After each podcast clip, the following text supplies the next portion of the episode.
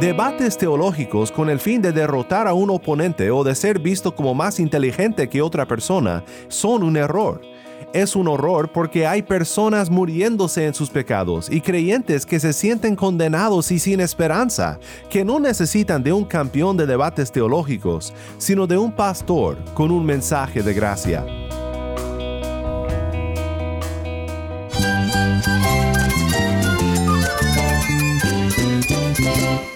Cristo es la esperanza. Cristo es mi Señor y mi Salvador.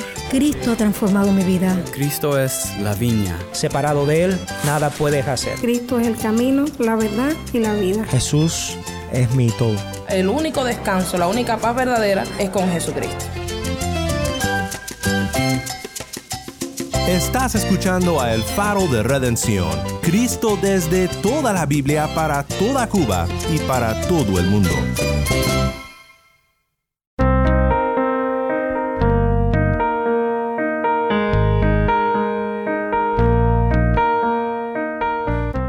Mi nombre es Daniel Warren, gracias por acompañarme aquí en El Faro. Hoy continuamos en una serie titulada Semper Reformanda. Lutero descubre como pastor de almas una palabra adecuada para ayudarse a sí mismo y a otros, y otros comprenden esta idea. Entonces, repito, la reforma es un motivo pastoral que se convierte en un paradigma teológico nuevo. Esto fue Bernard Koster, de quien aprenderemos hoy unos puntos muy interesantes sobre la reforma protestante como la respuesta a una crisis pastoral en la iglesia del siglo XVI. Y hoy quiero pensar contigo en cómo las doctrinas que fueron redescubiertas del olvido en la Reforma Protestante son realmente claras en la palabra de Dios y fundamentales para nuestras crisis de conciencia. Pero no solo eso, sino que también son fundamentales en nuestro ministerio de llevar al mundo un mensaje de gracia. Si tienes una Biblia, busca Romanos 5 y quédate conmigo.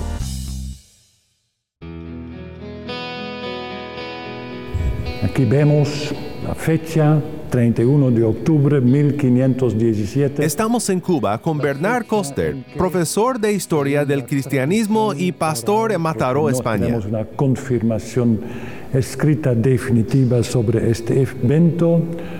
El doctor Martín Lutero, teólogo en la Universidad de Wittenberg en el este de Alemania, unos 300 kilómetros al suroeste de Berlín, publicó sus 95 tesis contra las indulgencias en la puerta de una de las iglesias de la ciudad para iniciar un debate académico sobre la cuestión de las indulgencias. Este realmente fue el propósito, no fue el propósito iniciar una reforma protestante como solemos decir, su propósito era provocar un debate académico sobre una cuestión que en la teología católica de aquel tiempo no tenía una definición fija y determinada, la cuestión de las indulgencias. Tenemos que comprender el sistema católico. El centro de la teología católica es la eclesiología, la defensa de la propia institución de la Iglesia con la jerarquía, con el papado. La soteriología, la doctrina de salvación, es parte de la eclesiología porque la Iglesia es la que reparte salvación por medio de los sacramentos. Y entonces las indulgencias eran una corrupción incluso de esta soteriología católica sacramental, porque se podría librar de la disciplina de la iglesia pagando un dinero. Esta fue la idea original.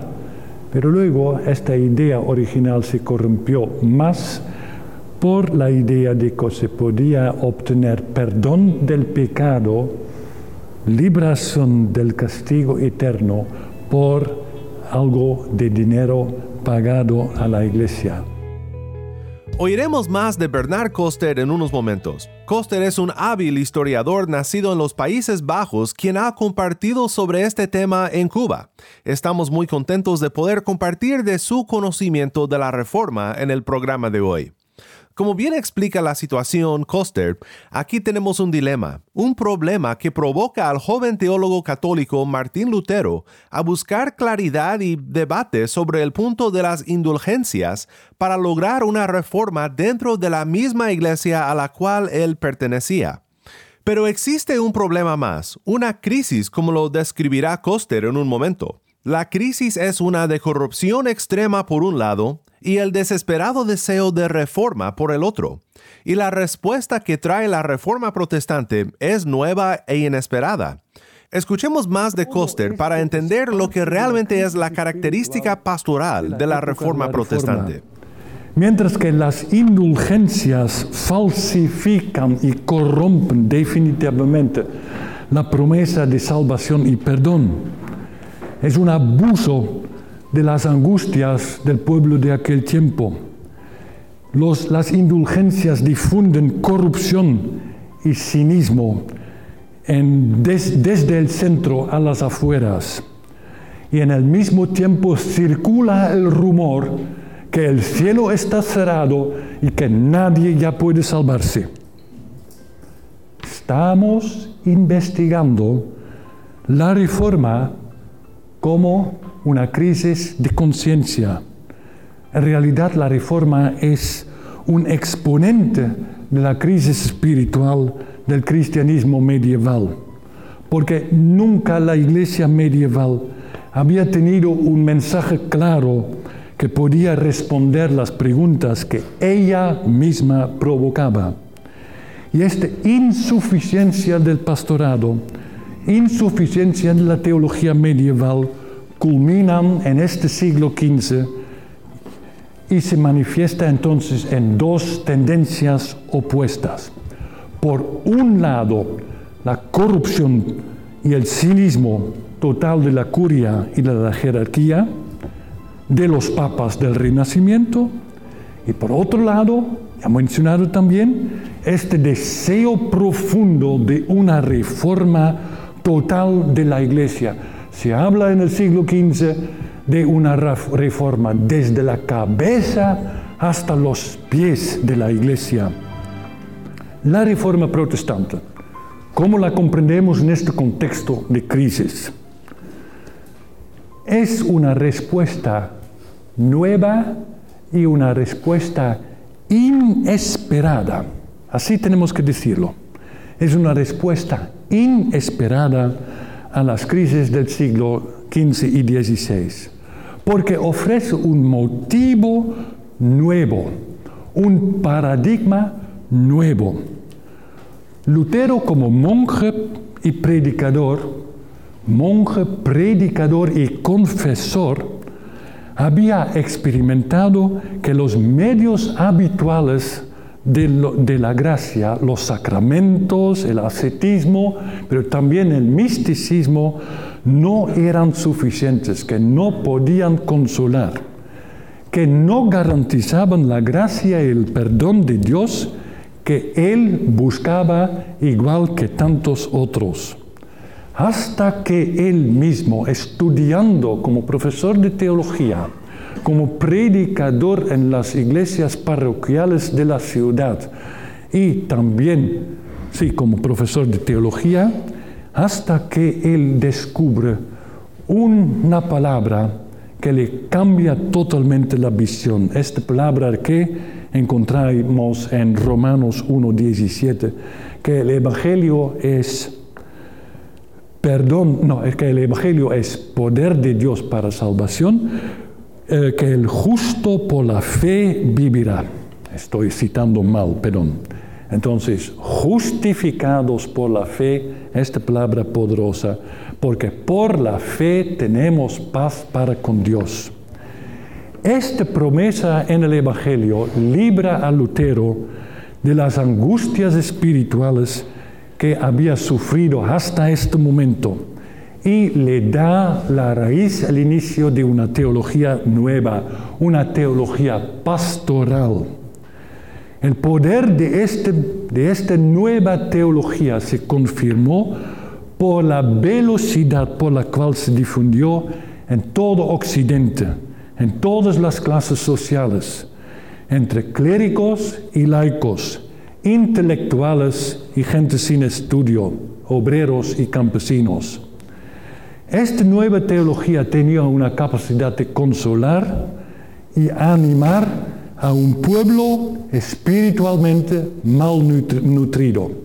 Y aquí tengo una palabra de Albrecht Durero, el nombre he mencionado antes, un pintor, no es teólogo, pero este pintor que ha hecho retratos de Lutero mismo, dice en el año 1520, tres años después del inicio del, del movimiento, Albrecht Durero dice, que Dios me ayude para ver al doctor Martín Lutero, porque quiero pintarlo, quiero grabarlo con ardor para memoria perpetua de este hombre respetable que me ha ayudado en mis angustias grandes.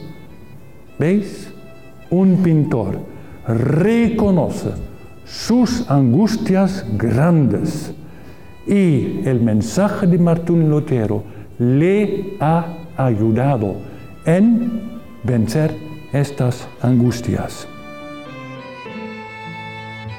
Creo que debemos de reconocer que lo que Coster observa sobre el punto pastoral de la Reforma es la razón por la cual la Reforma sigue siendo relevante en nuestro día, porque aunque vivamos en tiempos muy diferentes del siglo XVI, el gran dilema o la pregunta de nuestras almas sigue siendo una de desesperanza, de condenación y de necesidad.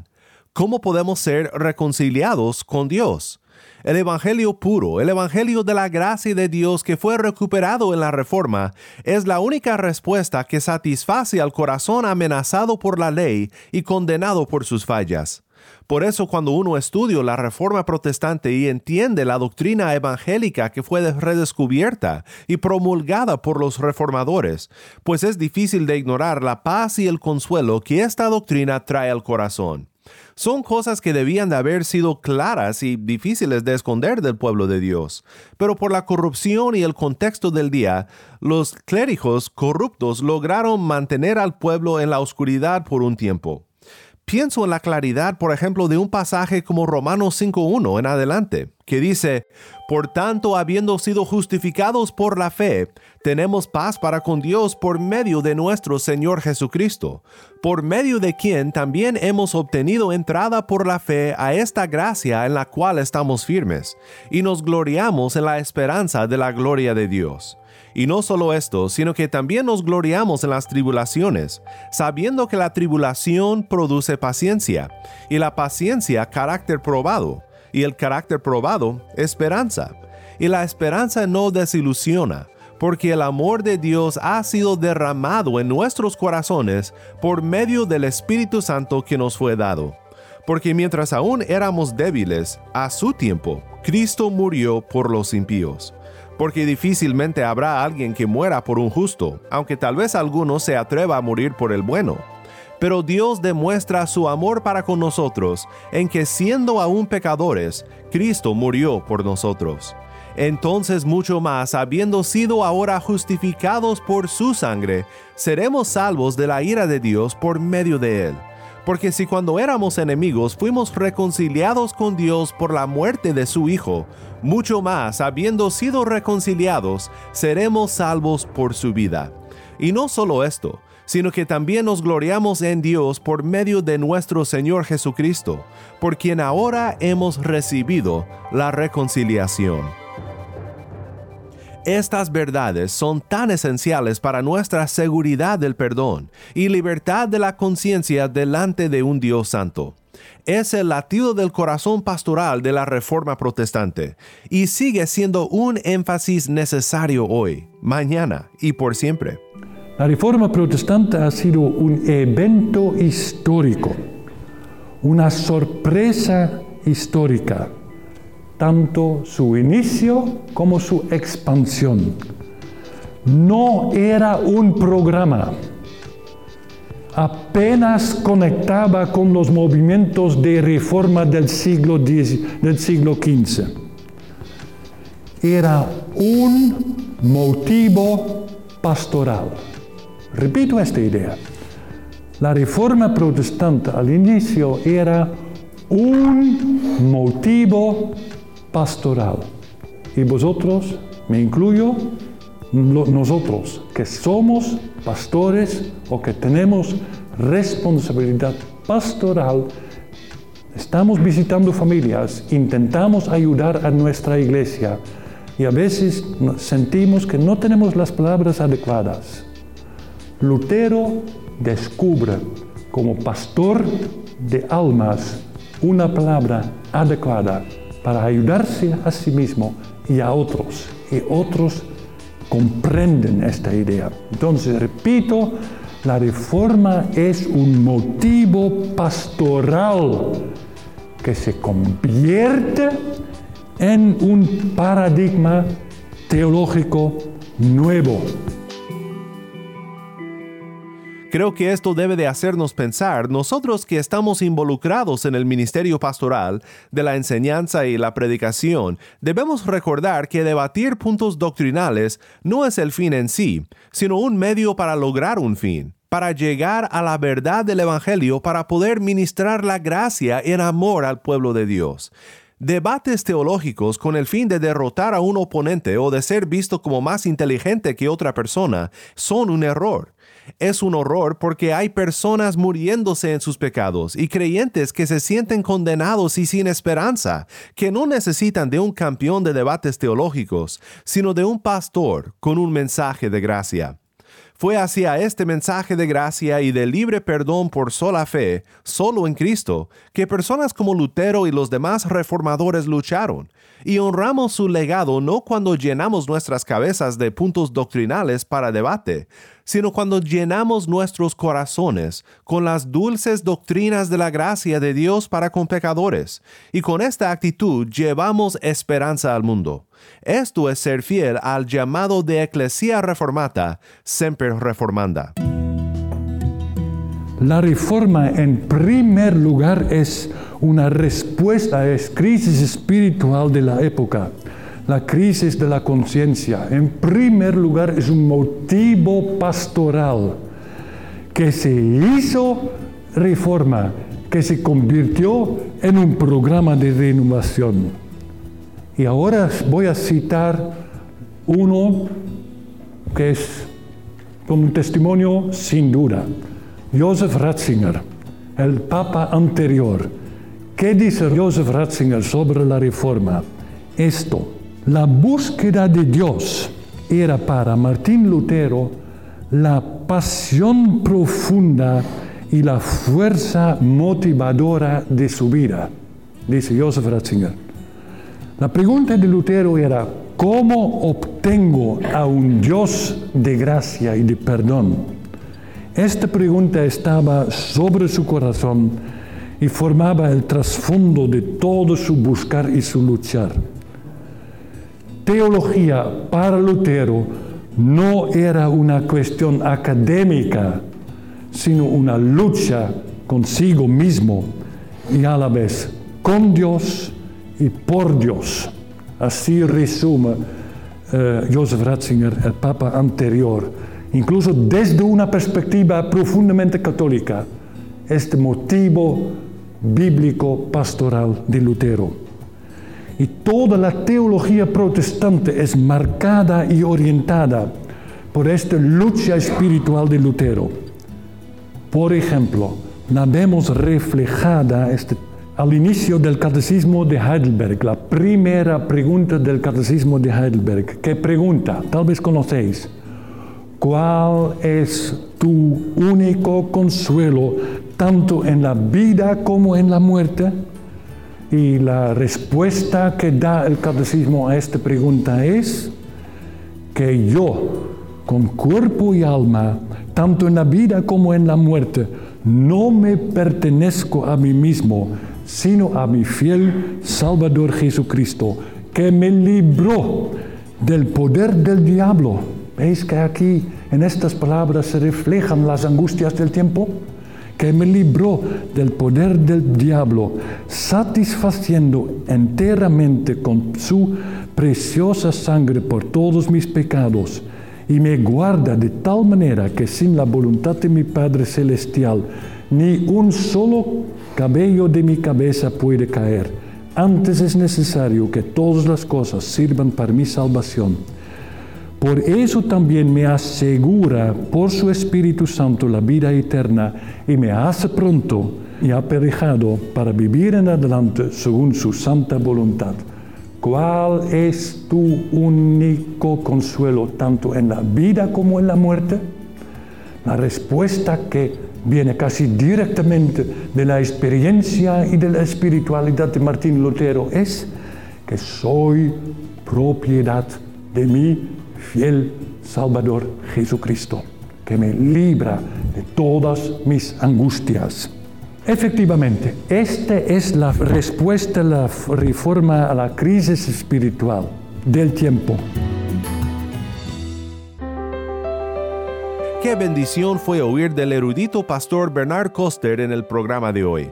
Mi oración para ti es que estas verdades que fueron de tanto aliento espiritual para Lutero también animen tu fe y que podamos todos recordar el verdadero punto de Siempre Reformanda, su punto pastoral, de buscar y fomentar la verdadera fe y piedad que descansa en la obra consumada de Cristo para nuestra redención.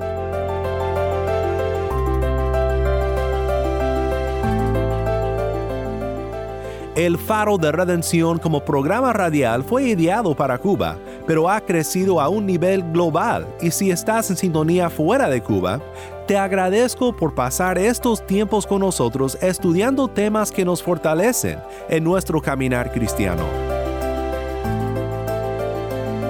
¿Tienes una historia que contarnos sobre cómo el faro de redención está impactando tu vida? Mándanos un correo electrónico a ministerio Nuevamente nuestro correo electrónico ministerio arroba O si te es más fácil, puedes enviarnos un mensaje de voz en WhatsApp.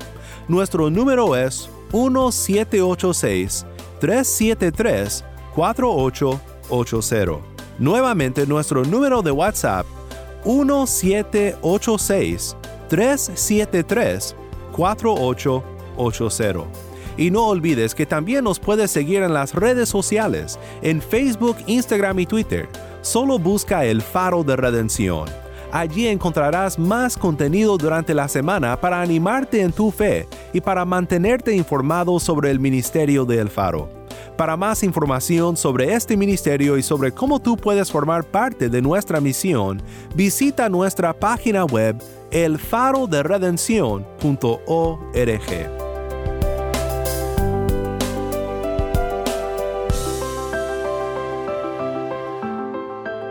Mi nombre es Daniel Warren. Te invito a que me acompañes mañana en esta serie Semper Reformanda, la luz de Cristo desde toda la Biblia para toda Cuba y para todo el mundo, aquí en el Faro de Redención.